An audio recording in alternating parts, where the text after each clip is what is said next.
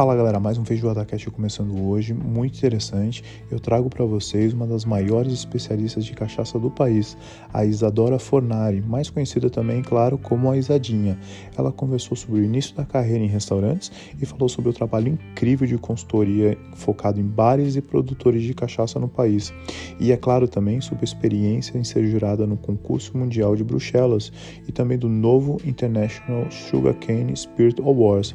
Esse é o podcast da Isadinha, contando para nós o passado, presente e o futuro. Fala galera, voltamos agora com a Isadora Belo Fornari, mais conhecida como a Isadinha, que é uma das maiores especialistas no assunto a cachaça. Isadinha, como você tá? Tudo bem? Oi, oi Rodrigo, olá pessoal, tudo bom? Tudo bem, foi ótimo conseguir falar com você. Sua vida é maluca, todo dia você está num lugar diferente, até é difícil saber onde você está nesse momento. Você falou que está em casa, nem em casa você está, né? Você está viajando. Eu estou viajando, agora estou em Juiz de Fora, é, volto para São Paulo no fim da semana agora. Tá fazendo e consultoria. Já Bahia. Sim. E já vai para Bahia. Legal, né? Suas, Bahia, as suas consultorias tomam muito, muito conta da tua vida, né? É muito busy, Graças né? Graças a Deus. Graças a Deus. E continue assim, né? É, amém. Que bom. É, Obrigada comece... por me receber, por Imagina. dar esse espaço para a gente falar um pouco da, da, uma característica do Brasil que é tão é, volátil e ao mesmo tempo tão intensa. Muito legal, muito um prazer ter você aqui. É, o quanto você representa em relação ao, ao esse tópico cachaça, mas de todo esse trabalho que você faz de fundamento e divulgação também de um produto que é, faz parte da cultura nacional. Eu tenho uma dúvida tipo muito grande que é como como uma publicitária hoje se tornou uma das juradas dos maiores dos, maiores concursos, cara, de destilados do mundo, assim, Bruxelas e o novo o ISS, que é o International Sugarcane Spirits Awards. Da onde surgiu essa mudança e como como se tornou? Qual foi o gosto pela cachaça? Como é que aconteceu? Bom, não foi de um dia para o outro, né? Foi um uma construção é, que, que, eu venho desenvolvendo um trabalho há mais de 10 anos. É, e começou simplesmente porque a publicidade ela não entregava o que eu gostaria como vida, né? Eu acho que essa história é muito comum na geração da gente, né? De pessoas que querem um propósito e não só um trabalho. E desde que eu me conheço por gente tílica, a cachaça teve sempre um papel muito importante. Meu pai introduziu a cachaça na minha vida e eu sempre foi deste lado que eu sempre esteve comigo, dentro da minha bolsa, quando eu ia num bar que não tinha cachaça boa. Então eu, eu sempre levava uma cachaça boa comigo. É, e por 10 anos eu comecei trabalhando como garçonete, depois comecei a fazer carta de cachaça para alguns lugares de graça, em troca de treinar a equipe, só para realmente colocar cachaça nos espaços. É, aí as pessoas começaram a ver o meu trabalho, eu prestei, comecei a prestar consultoria nessa parte de cachaça. Nesse meio tempo, eu trabalhava também como gerente ou como coordenadora de, de sala em alguns restaurantes, porque de cachaça não dava para viver ainda. E então comecei a trabalhar realmente orientando algumas marcas em como se desenvolver.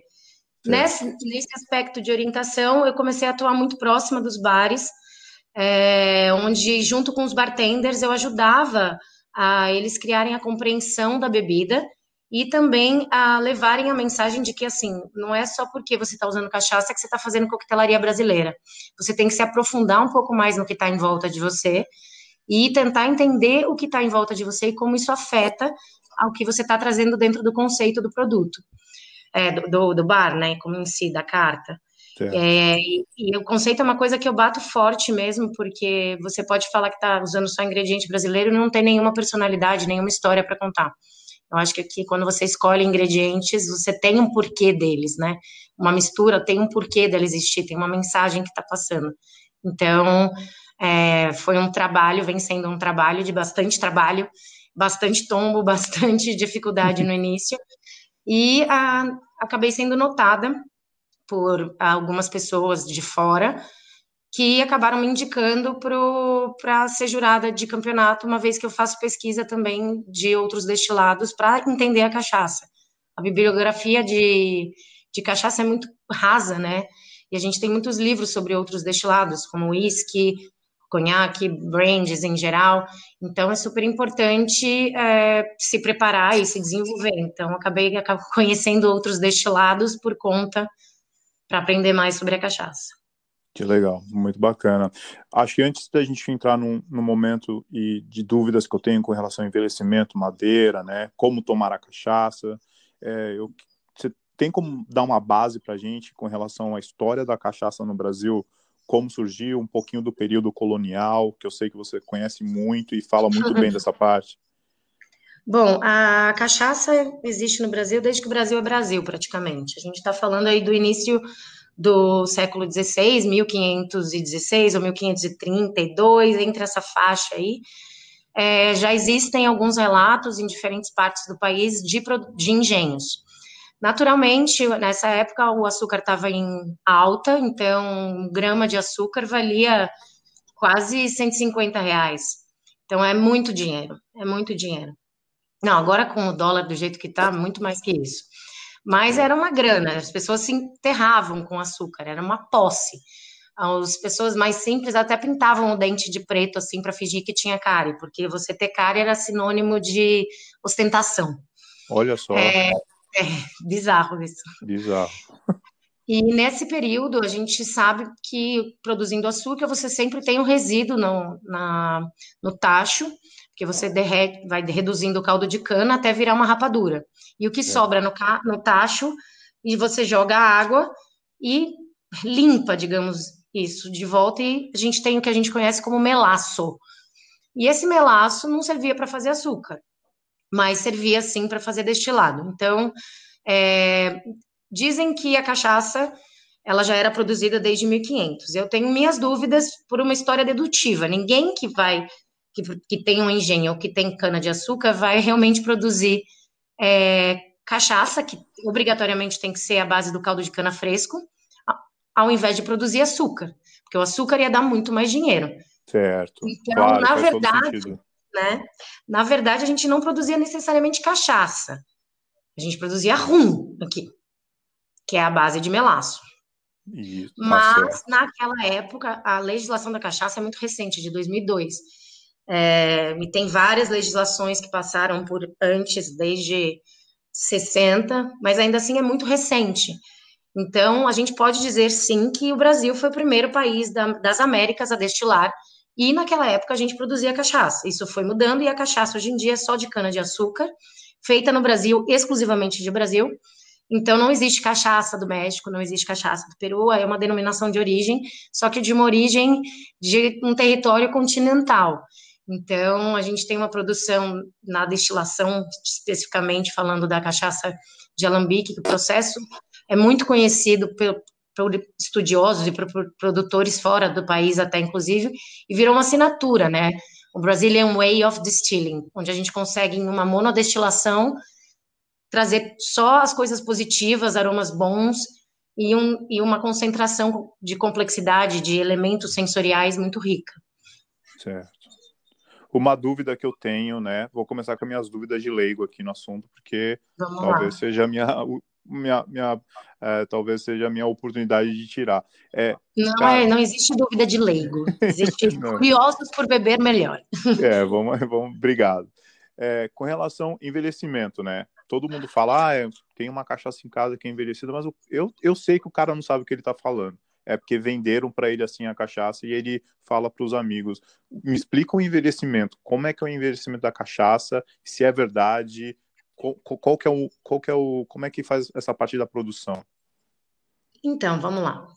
Antes da gente entender o envelhecimento é, do Brasil, a gente tem que entender o que é envelhecimento. Envelhecimento é um processo onde você coloca uma bebida que é cheia de álcool dentro, é, em geral cheia de álcool, dentro de um barril. E o que, que acontece? O barril e, o álcool, o álcool é o maior solvente do mundo. Uh, o álcool vai começar a trocar com o barril, junto com o oxigênio, absorvendo algumas, alguns extratos vegetais e algumas proteínas, e devolver, vamos dizer assim, encharcando o barril, vai trocando experiências, e isso gera um produto diferente. Isso a gente tem conhecimento, assim, mais famoso e o primeiro a fazer isso uh, foi, foram os escoceses de forma técnica.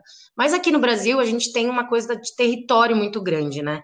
E com a queda do açúcar, os, começou uma entrada para o país, né? Os, os, os, engenhos basicamente se localizavam somente no litoral, é, que era onde produzia-se, na costa do Brasil, que era onde produzia-se cana-de-açúcar. Com a queda do açúcar, que foi que aconteceu com a expulsão dos holandeses do Brasil, eles foram para o Caribe, começaram, continuaram fazendo o que eles faziam aqui na, na, na área de Pernambuco, Paraíba, e começaram a produzir também açúcar à base de beterraba. Então, houve uma queda do ciclo do açúcar e os portugueses e quem, os moradores já do Brasil começaram a ir buscar outras fontes de dinheiro. Naquela época existia isso por volta de 1600, existia uma loucura, uma paixão para prata, ouro, todo mundo estava buscando isso.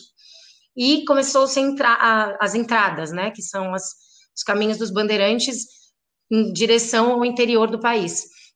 Só que para você fazer isso sem carro, sem avião, num lombo de burro, você não pode levar muita coisa. Então, estrategicamente foram posicionadas várias. Você, a gente ia em seis pessoas. Só que essas seis pessoas, elas iam ficando, duas iam ficando no meio do caminho para montar uma base que seria um pouso, digamos assim. Então lá você se abasteceria de comida, dormiria e lhe pegaria mais farinha, milho, carne seca, feijão, que isso é a base da cozinha tropeira que a gente fala. E cachaça é. também era uma das rações. Só que não existia Tupperware, né, gente? Então a gente levava isso como? Um barril. E imagina um barril no lombo do burro balançando de lá para cá. Num sol do, do, e úmido, como é o interior daqui, em direção de Paratipo, em direção a Minas.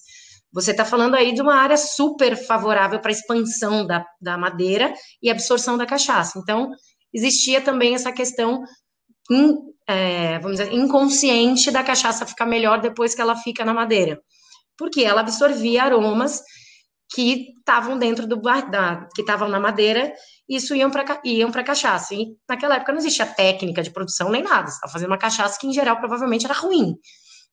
E isso começou a gerar, nossa, legal, vamos envelhecida é sempre bom, é sempre bom. Mas uma coisa que a gente tem que ter uma dizer a verdade assim, a cachaça branca, ela é muito boa. Diferente de alguns destilados brancos que sem a madeira ele não não funciona, não convence. A cachaça branca, ela é tão nobre, tão rica, complexa, e assim, eu sou apaixonada por cachaça branca porque ela é viva, ela é aberta, ela é verde, ela é alegre, né? E a envelhecida ela já tem um caráter mais fechado, mais amadeirado mesmo, naturalmente. Tem, depende da madeira que se usa também. Hoje a gente já está bem avançado nessa questão. O Brasil descobriu as muitas madeiras que a gente tem. A gente usava muito carvalho, porque era o barril que vinha, mas foram se aperfeiçoando técnicas de produção de tanoaria aqui no Brasil. E hoje a gente trabalha com 36 madeiras, e cada uma com um perfil sensorial diferente. Isso Olha. porque a tosta ainda nem é bem desenvolvida. Uma vez que a gente trabalhar com tosta melhor nas nossas madeiras, a gente vai conseguir fazer um trabalho muito importante. E lembrando, é, aqui existem algumas tanoarias só e todas elas trabalham com produtos que têm origem legal, em geral, produtos de árvores de manejo. Não são produtos ilegais, é importante dizer isso. Certo. Essa é a parte da madeira, muito legal, porque essa aí seria a minha próxima dúvida também. É, que, é que é uma zona, na verdade. É uma é. zona, tanta madeira, é tanto tamanho de barril, é tanto tempo de uso, que varia muito de produtor para produtor. E aí certo. o brasileiro é tão criativo que, como se não bastasse essa confusão toda que existe, linda confusão que existe sobre as nossas madeiras, é uma pesquisa que eu venho fazendo há três anos junto com o Maurício, os produtores resolvem misturar as, as, ah. as cachaças envelhecidas entre si. Então, você tem blends, que é o que a gente chama de blend brasileiro, né? O blend escocês é o blend entre destilarias, né? O blended scotch. É. Agora, quando a gente fala de cachaça é, blend, ela é um blend normalmente da mesma destilaria de barris diferentes, de diferentes hum. madeiras.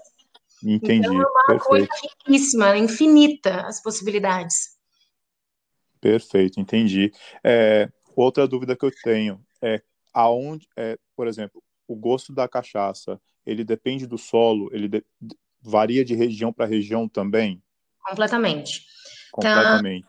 É, porque assim, a gente vai entrar num ponto bastante polêmico, né? É, muitos pesquisadores sobre destilados, eles falam que destilados não possuem terroir. Aí eu vou concordar com eles, uma vez que a gente fale de destilados bi, pelo menos bidestilados, é, que são a maioria deles. Só existem, na verdade, existe o pisco peruano, e a cachaça, que em geral são monodestilados. E o que, que acontece? Quando você destila mais de uma vez, você vai para uma segunda destilação, os aromas primários, que são da matéria-prima, e secundários da fermentação, eles se perdem em geral. Ou tem um resquício muito suave. Por, porque quanto mais você destila, mais você limpa os aromas. Tanto que a vodka ela é super destilada, ela passa por um processo de retificação, que eles falam, de muitas, muitos pratos, de muitas etapas. Quanto mais você destila, mais você retira aromas. Você vai ter o álcool puro no final, que é o caso de uma vodka. Entendi. A cachaça não é feita para ser uma vodka. Cachaça, ela tem. É o que eu brinco muito. Sabe aquele dia bem quente que você tá louco por um sorvete e você vê aquele pote no freezer e você fala: Nossa, tem sorvete! Aí você abre e é feijão?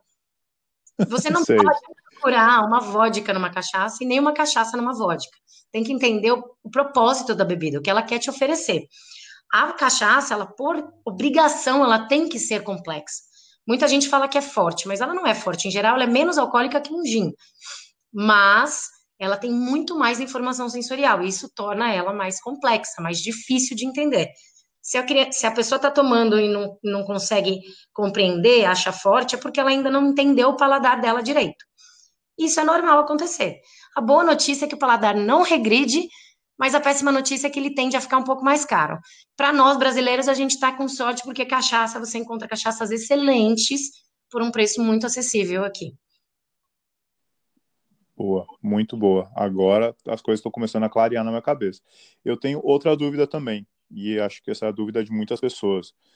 É, jeito de tomar cachaça, porque eu, no ambiente que eu vivia, principalmente no Brasil, a gente lembrava da cachaça naquele copinho pequenininho, a cachaça ali, né, em room temperature, em temperatura ambiente, e, e pá, um shot. E, e, hoje eu vejo que você faz um trabalho totalmente diferente de reeduca, reeducação, né? Explica é. um pouquinho para mim até Bom, onde a cachaça consegue chegar, porque eu vejo os drinks que você coloca, especialmente na sua social media, Instagram, assim, maravilhoso, né?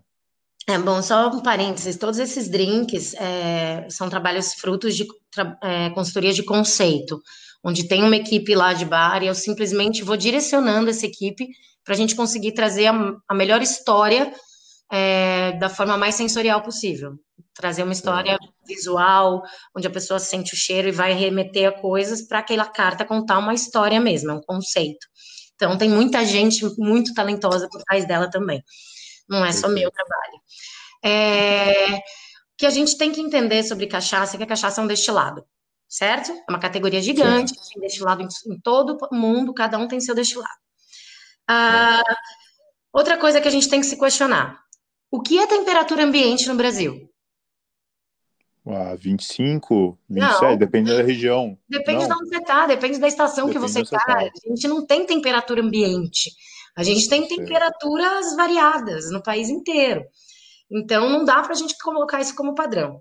E terceiro ponto, a gente sabe que aquele copo de shot, quando você você vai servir uma, uma pessoa, a pessoa compra uma dose, é exatamente o tamanho daquele copo de shot. Então, ele vai até a boca.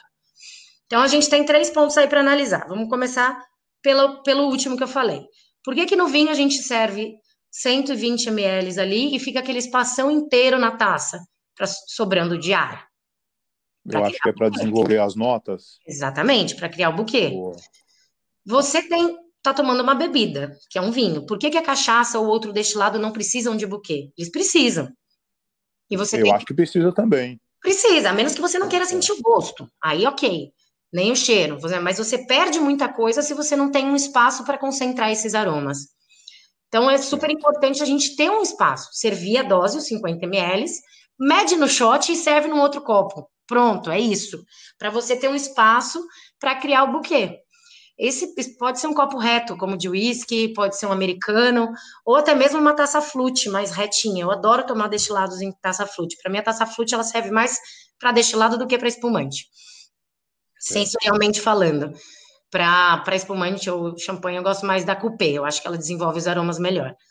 Mas, é, de qualquer forma, colocou a cachaça, mediu a dose, 50 ml, colocou a cachaça dentro do copo, seja qual for, de parede reta ele vai, ela vai criar um espaço ali onde vai, você vai conseguir perceber os aromas com muito mais clareza, porque eles estão ali naquele espaço do copo que a gente não vê, mas tem ar só. Então, você consegue, aproximando perto do nariz, você consegue, respirando norm normalmente, sentir os aromas. Você não precisa fungar, porque é um destilado. Por que, que a gente dá uma fungada lá profunda do cheiro da próxima primavera no vinho? Porque o vinho tem menos álcool, a cerveja é a mesma coisa. O oxigênio ele é um grande catalisador, né? Ele ajuda a gente a movimentar os aromas. No caso de um destilado, seja cachaça ou qualquer um, você não precisa se esforçar muito, porque tem bastante álcool ali. Então ele já está volatilizando simplesmente por estar em contato com o ambiente. Então você respira normalmente, você vai conseguir perceber várias notas e ah, para beber a mesma coisa. Quando a gente toma vinho ou café ou cerveja, a gente tende a jogar ar para dentro da boca junto com o líquido, justamente para potencializar a volatilização. Se você faz isso com destilado, vai cair o olodum junto com você na sua goela. Então vai queimar tudo e você vai perder uma coisa que é muito importante, que é o retrogusto. Tá, pô, tá muito claro. Então, na verdade, o que você faz é você ensina as pessoas a respeitar o produto. Exato. Porque você dá aquela liberdade para a cachaça desenvolver a parte sensorial, né, e etc. É, ah, entendi. as pessoas apreciar melhor, né? Porque Boa. não adianta você ter aqui um, um, prato maravilhoso e você engolir isso sem perceber o, o que acontece na sua boca. A mesma coisa as bebidas. E aqui no Brasil, o pessoal toma destilado? Toma. Mas eles não sabem muito bem sobre os destilados. Então, quando eu ensino sobre a cachaça, que eu acho que por obrigação a gente tinha que saber tomar ela, você acaba ensinando sobre qualquer outro destilado. Isso serve para qualquer destilado. A apreciação de destilados ela envolve muito a não oxigenação, porque ela tem que acontecer realmente entre você e o destilado. Ela é muito, vamos dizer assim, ciumenta. Se tiver oxigênio no meio, ela vai se comportar mal. Isso para qualquer destilado. Entendi. Perfeito, perfeito. É, é isso mesmo que você falou, tá certo? É uma reeducação, né? Sim, e, e, e todo mundo deveria. Também, porque a galera que tende a, quer virar cachaça. Se você vira cachaça, é. você não sente nada. Você vira remédio, né? E aí a questão da temperatura. A temperatura no Brasil é totalmente variada entre si. O ideal é, é você tomar cachaça entre 20, é, 15 a 25 graus, no máximo, se você quiser tomar ambiente. Mas eu, particularmente, gosto de tomar cachaça com gelo, mesmo no inverno. É, é isso que eu ia te perguntar. Pode, não é gafe botar gelo não. na cachaça. E, não, não tem problema. Vamos entender uma coisa. Quando você fala que uma cachaça tem 40% de álcool, ela tem 40% de álcool. E o resto é água. Então não tem problema você colocar gelo na cachaça. Não tem problema você, se quiser, colocar um pouquinho de água, como os escoceses fazem no uísque deles lá. A gente, em apreciações, às vezes a gente coloca um pouco de água também nas, nos destilados para abrir o destilado. O que, que é abrir? É você retirar uma camada que tem de intensidade alcoólica e, e, e encontrar os aromas mais delicados. Quando você coloca um gelo, você tem evolução igual um coquetel tipo caipirinha você tem uma evolução por diluição. Começa mais alcoólico e vai diluindo e ganhando camadas mais delicadas. Quando você põe ela na geladeira, você começa com ela gelada, mais delicada, e aí, conforme ela vai aquecendo, ela vai ganhando aromas mais intensos e mais alcoólicos. Isso, as duas versões são super válidas. E é importante dizer que você tem que nivelar o gole. Não é a golada, dá um gole pequeno. Eu brinco que é que nem primeiro encontro, sabe? Você vai ter que. E vai pondo a mãozinha onde dá, você vai sentindo se ali tá ok, se tá confortável, e aí você vai avançando. Não dá uma golada de uma vez, porque senão você corre risco de tomar um tapa na cara. Boa. Que aula. Entendi. essa, pelo menos essa, essa para mim, para mim que sou é, iniciante, tá de bom tamanho. Eu queria te perguntar uma coisa também, que é claro, essa acho que talvez seja a, a parte que te, to, te toma mais tempo, né, em relação ao seu trabalho, que é a parte da consultoria. É, tá. como funciona uma consultoria de alguém especializado em cachaça como você? O que você, o que você faz no business do cara, né? Assim, do, talvez você não precisa tocar em todos os pontos, mas o, aonde você é, alavanca, né? Até onde você leva o business do produtor? Bom, vamos é, só pontuar aqui. Como eu falei, fui garçonete, gerente, coordenadora de sala. Então, a gente tem que entender que eu sou uma pessoa de salão, sou uma pessoa de serviço. Mas eles, é. isso sempre esteve muito conectado com bar. Tem que saber vender, tem que saber explicar. E bebidas, obviamente, estão na minha veia, literalmente. É, Quando a gente fala de uma consultoria minha, é uma consultoria que não é de cachaça só. É, isso é a ponta do iceberg. O que está embaixo, é. a cachaça é só o veículo. Porque o que está embaixo disso tá em preparar a equipe, tá desenvolver o conceito junto com o bartender, é, pressionar, provocar ele a ir além do que ele já está acostumado, e provocar também a relação com os produtores locais. Então, tem toda uma relação ali, um, um ecossistema novo que, é, que deve ser criado desde o restaurante internamente, como com, externamente, com os clientes e com os fornecedores. Então, o meu trabalho, ele envolve tudo isso. A cachaça só está aparecendo, mas embaixo tem um iceberg gigante de desenvolvimento, principalmente de pessoas e de consciência. A cachaça é o meu veículo para falar de Brasil, porque ela simboliza muito bem o que é o Brasil e o brasileiro. Ela tem toda a complexidade, riqueza, variedade. É o único destilado que você não consegue botar numa caixinha. Tipo, se eu falo um Juanerro ou um Scott, eu sei o que esperar sensorialmente. Agora, se eu falo uma cachaça, posso até falar cachaça envelhecida, você não sabe o que esperar.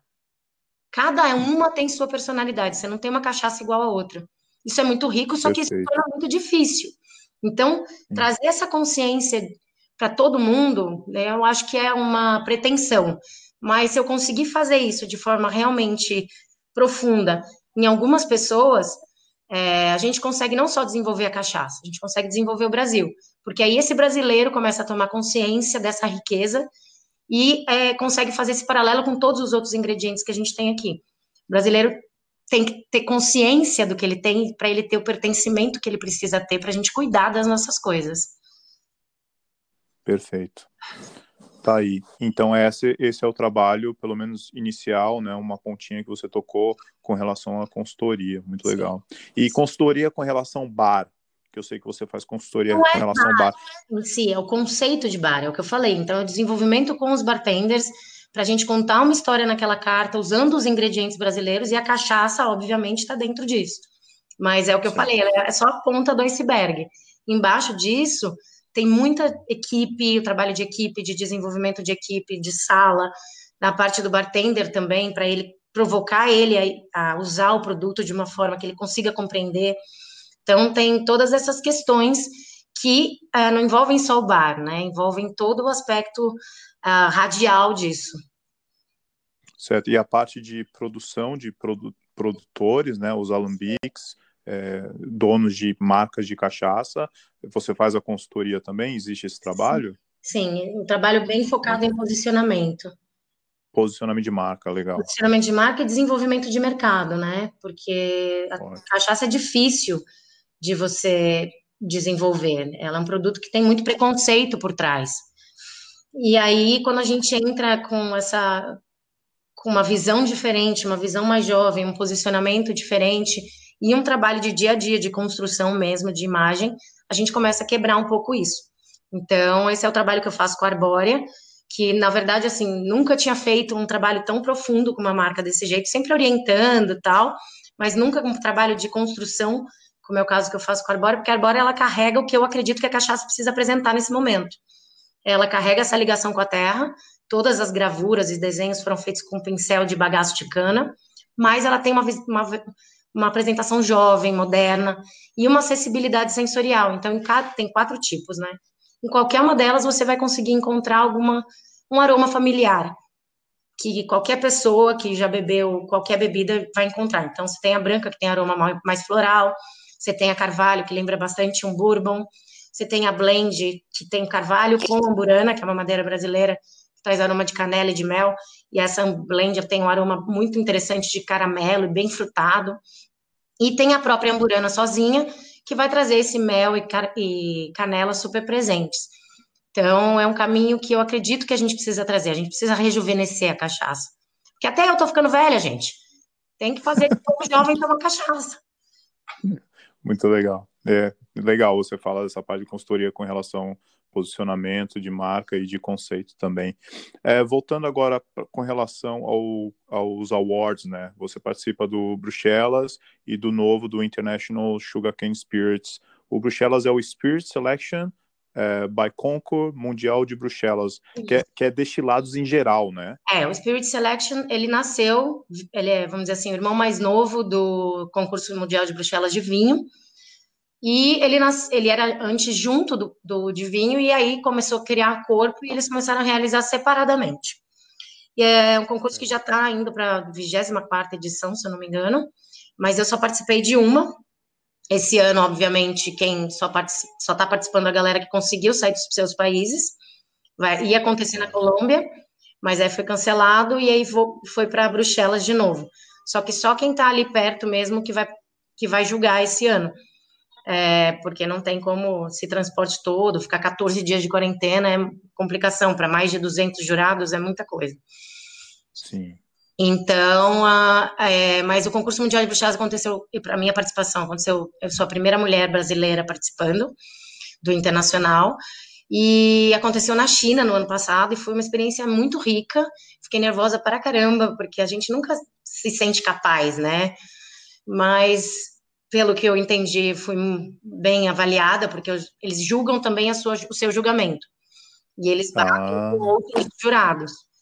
A gente não certo. sabe o que está tomando, mas eles colocam a mesma bateria, às vezes no mesmo, em dias diferentes, para ver a sua, a sua consistência sensorial.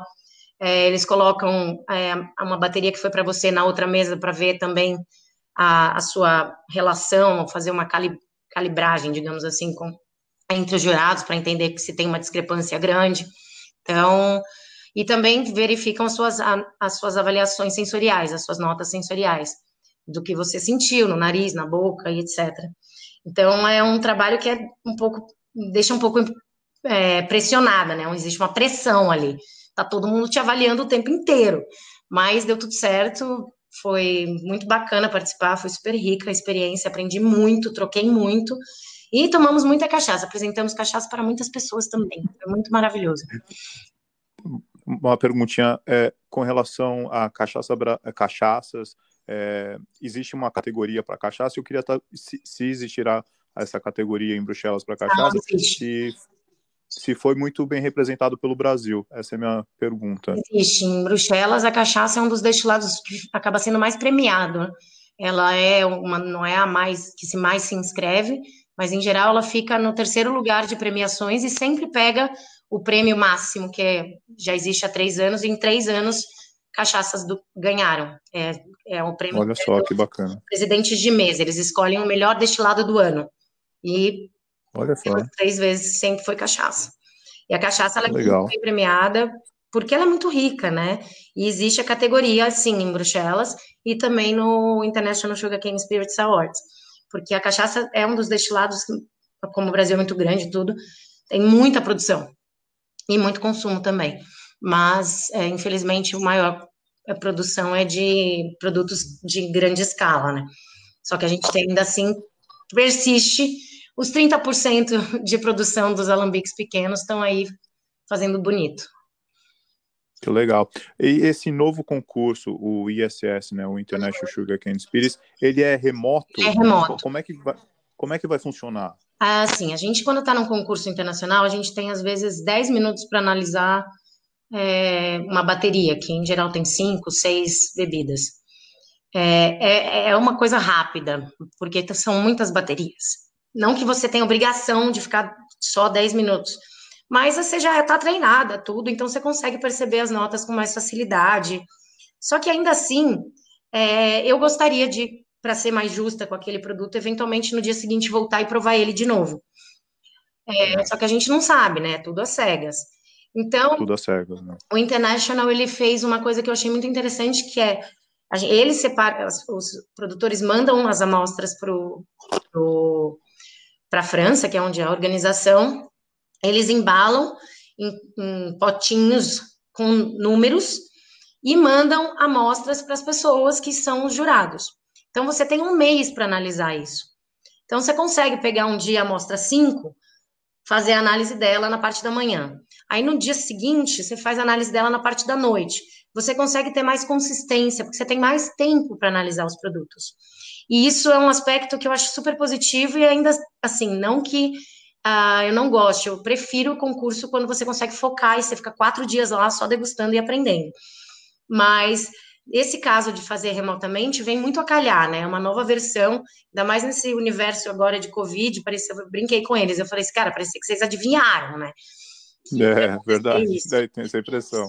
Mas não, eles já estavam planejando esse concurso desde do, antes do Covid, desde o ano passado, e veio bem a calhar, porque você consegue trabalhar com foco, e ah, existe essa grande tendência, né, de destilados de cana-de-açúcar, e principalmente destilados latinos. A cana tem cana é a matéria-prima mais utilizada para fazer destilados, porque é, um, é, açúcar. Você não tem nem que separar nada, já vem pronto, só fermenta. Assim. É, e a gente vê que existe essa complexidade, variedade, cultura. Tem destilado de cana na Tailândia, misturado com arroz, eu esqueci o nome agora.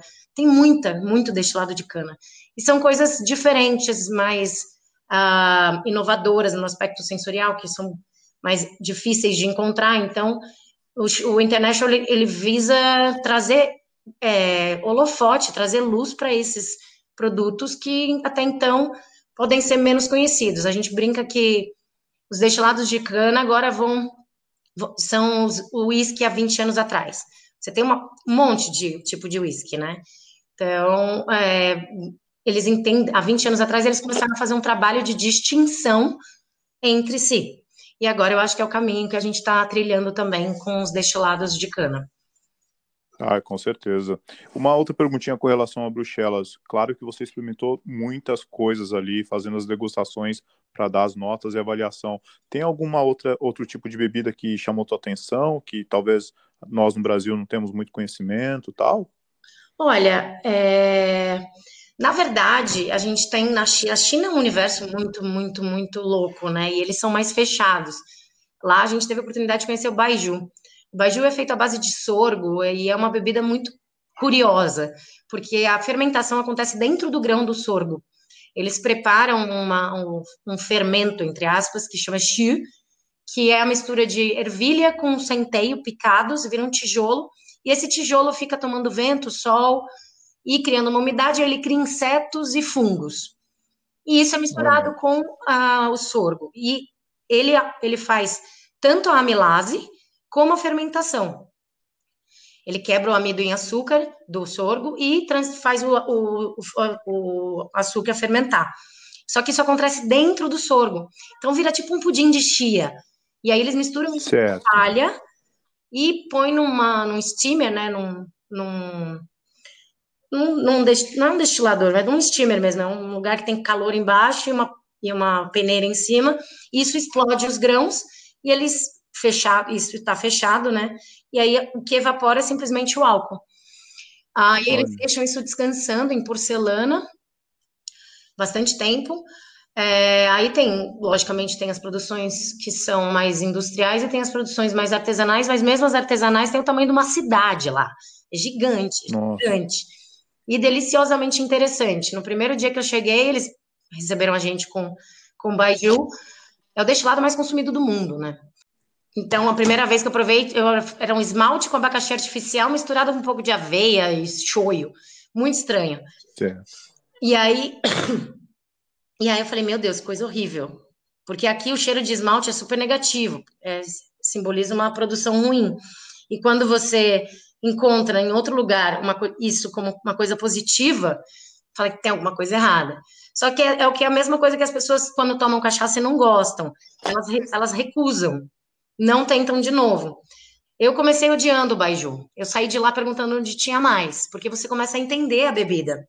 Só que você tem que realmente se abrir para isso. É uma bebida tão complexa claro. quanto a cachaça, mas completamente diferente da cachaça. Então, é, é, um caminho o paladar, né? E ele vicia. Chega uma hora que você não quer mais o que você gosta, você quer alguma coisa que te surpreenda.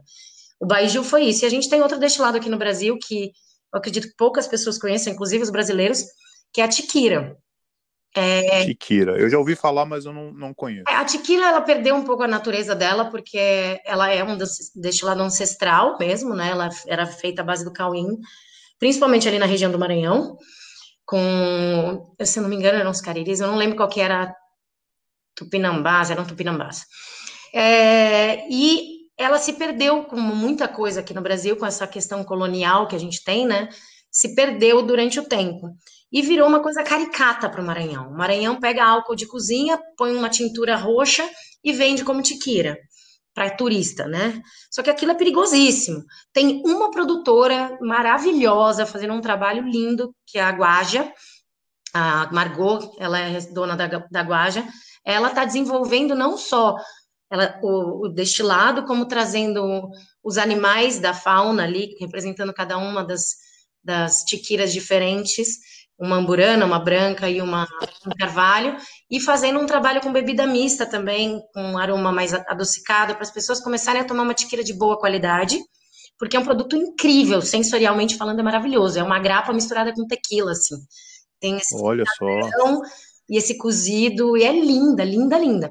Obviamente, é difícil de misturar, assim como uma cachaça, assim como um baiju, assim como um genever, porque é um produto que tem notas muito particulares. Então, primeiro de tudo, qualquer bartender que for pegar para misturar alguma coisa, primeiro ele tem que provar separado e entender separadamente. Não adianta ele sair misturando e não dá para ele falar, ah, não, eu fiz isso com rum, vai dar certo com cachaça.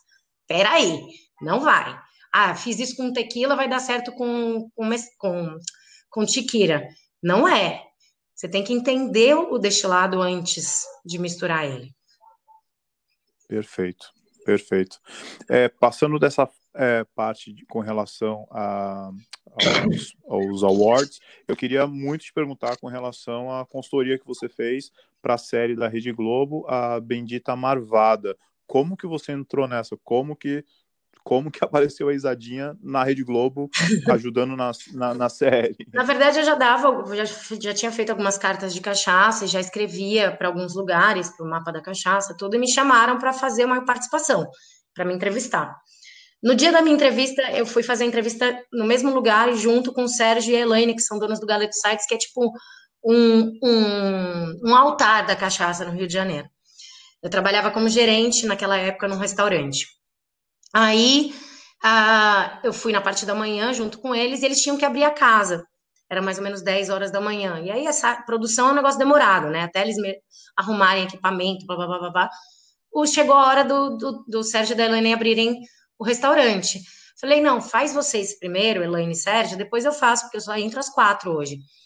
Então, eu fiquei conversando com o pessoal da equipe enquanto eles estavam fazendo a entrevista. E eu cheguei para o produtor, ó, posso dar uma olhada no roteiro? Eu comecei a olhar. Falei, ah, você vai passar por aqui e o assunto é esse do, no episódio 7, por que, que você não fala com tal pessoa ao invés de ir até lá? Então, eu comecei a reestruturar de uma forma inteligente, só dando dicas para eles de produtores que tinham no meio do caminho. E aí ele virou para mim: quantos dias você precisa para ir com a gente? Aí eu falei: assim. Um dia. aí catei minhas coisas e fui. Claro. Que legal, muito bacana. Foi e você ficou quanto tempo com a equipe? A gente ficou 40 dias viajando, uh, rodamos Olha mais só. de, agora eu não lembro, mas foi mais de 3 mil quilômetros, e a gente tinha mais de uh, ah, 48 horas de gravação, assim, foi, não mais, é, tinha muita coisa, tinha uma pessoa só, o Nando da, da, da Coronel Xavier Chaves, só ele tinha 24 horas, era muita coisa, a gente tinha um material muito, muito grande de, que a gente coletou, e foi interessante porque no final eu fiz a decupagem também desse material. Então eu assisti tudo e organizei tudo para caber dentro do, da série. Foi muito bacana. A experiência, eu aprendi muito de cinema, muito. Aprendi uma assistente, né? Mas foi uma coisa que eu nunca imaginaria que eu ia ter contato. Foi muito legal. Muito legal. Imagina a experiência, muito bacana e bacana para cachaça também, né? Super. Ficou uma série bem divertida, bem legal. Legal. É, talvez agora, entrando mais um pouquinho, quase chegando no nosso finalmente aí, é, queria falar, claro, é, com você sobre pandemia e as oportunidades que surgiram, né? Uhum. E, e com relação a que você sempre fala nas entrevistas que você dá, é, em relação à revolução que o Brasil é, concretiza a cada 100 anos, né? Estamos falando aí da, da Semana da Arte Moderna, quase 100 anos atrás, da Revolução. Conseguiria falar para a gente um pouquinho dessa parte de pandemia e a parte da revolução no Brasil neste momento, visando já o futuro? Bom, vamos lá. É, Existem aspectos que geram uma, uma mudança comportamental cultural. É, esses aspectos são de, de, derivações econômicas, são de derivações políticas ou de derivações artísticas, né? É, a gente teve algumas movimentações durante nossa história. O Brasil é um país novo, né?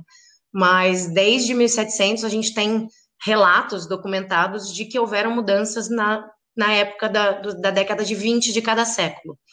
Na, em 1700 a gente estava nas movimentações e atritos para a Inconfidência Mineira, que foi super importante, que derivou posteriormente a movimentação da maçonaria para proclamação da República.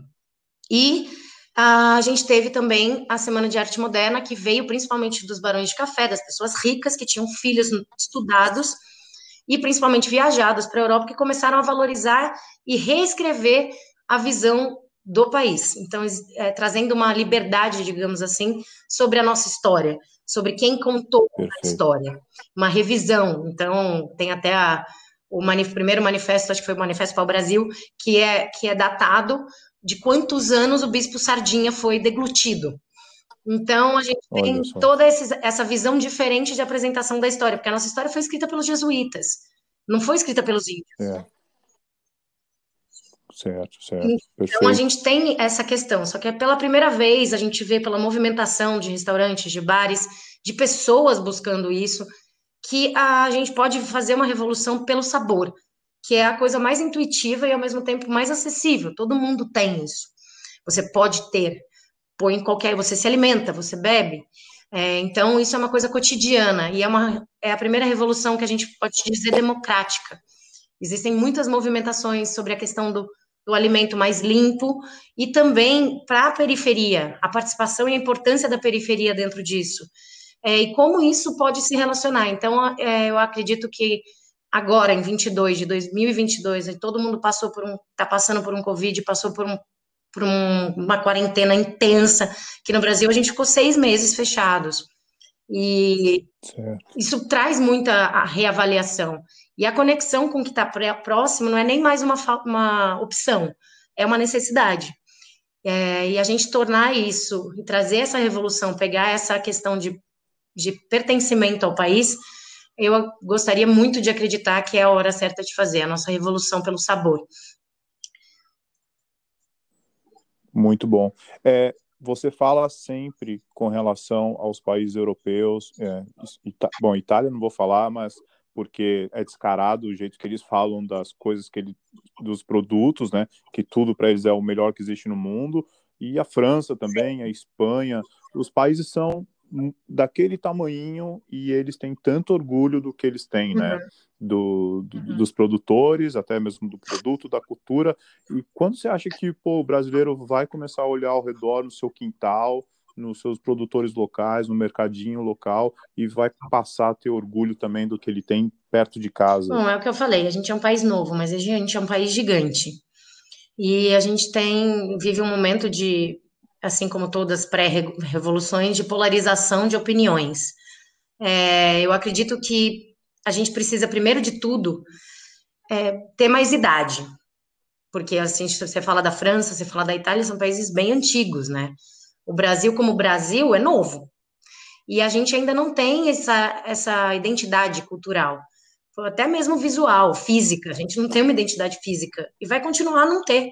E essa diversidade é uma coisa que ajuda e atrapalha, porque a gente não consegue criar vínculos, nem é, vínculos de proximidade visual, porque todo mundo é igual, porque não é, fisicamente falando, nem porque todo mundo pensa igual, porque também não pensa, e porque o cara do Sul e o cara do Nordeste, eles têm uma relação completamente diferente de vida. Então, a gente tem dificuldade de achar é, símbolos e signos que unam a gente como um todo. Mas existe uma caminhada que eu acho que está sendo muito importante, que é o de resgate, principalmente as coisas ancestrais, que isso traz essa conexão que todo mundo tem uma avó, pelo menos.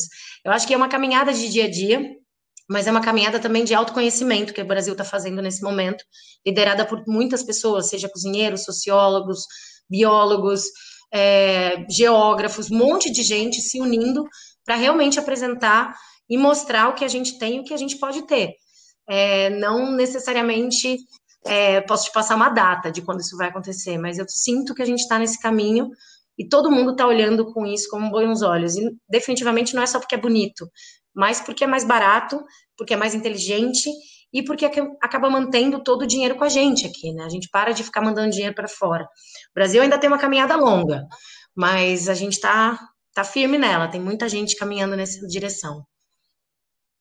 Perfeito. Chave de ouro. Chave de ouro. Obrigado. Obrigada. Assim, obrigado por essa conversa. Obrigada a você. É, eu só quero dizer, antes de a gente encerrar, que você, eu sei que você não para em casa, você tem a parte da consultoria todos os dias, mas você sempre parou para conversar comigo e me deu toda a atenção. Ah. E eu quero te agradecer muito. Muito Obrigada obrigado. Tenho certeza que é um sucesso esse podcast. É, tem várias dúvidas, pessoas como eu que sabem muito pouco da cachaça, mas tem vontade de, de, saber mais, e você deu todo esse aspecto de realmente de ambiente, estrutura, como funciona a sua consultoria, contou a sua história. Ah, muito legal, legal ter falado com você, é um prazer. sempre, manda mensagem no Instagram, no WhatsApp.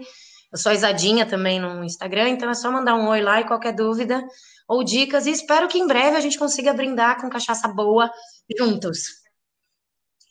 Fechado. Obrigado, Obrigada, obrigado viu, pelo seu tempo. Fica com um Deus. Um beijo a todos aí. Beijão, tchau, tchau.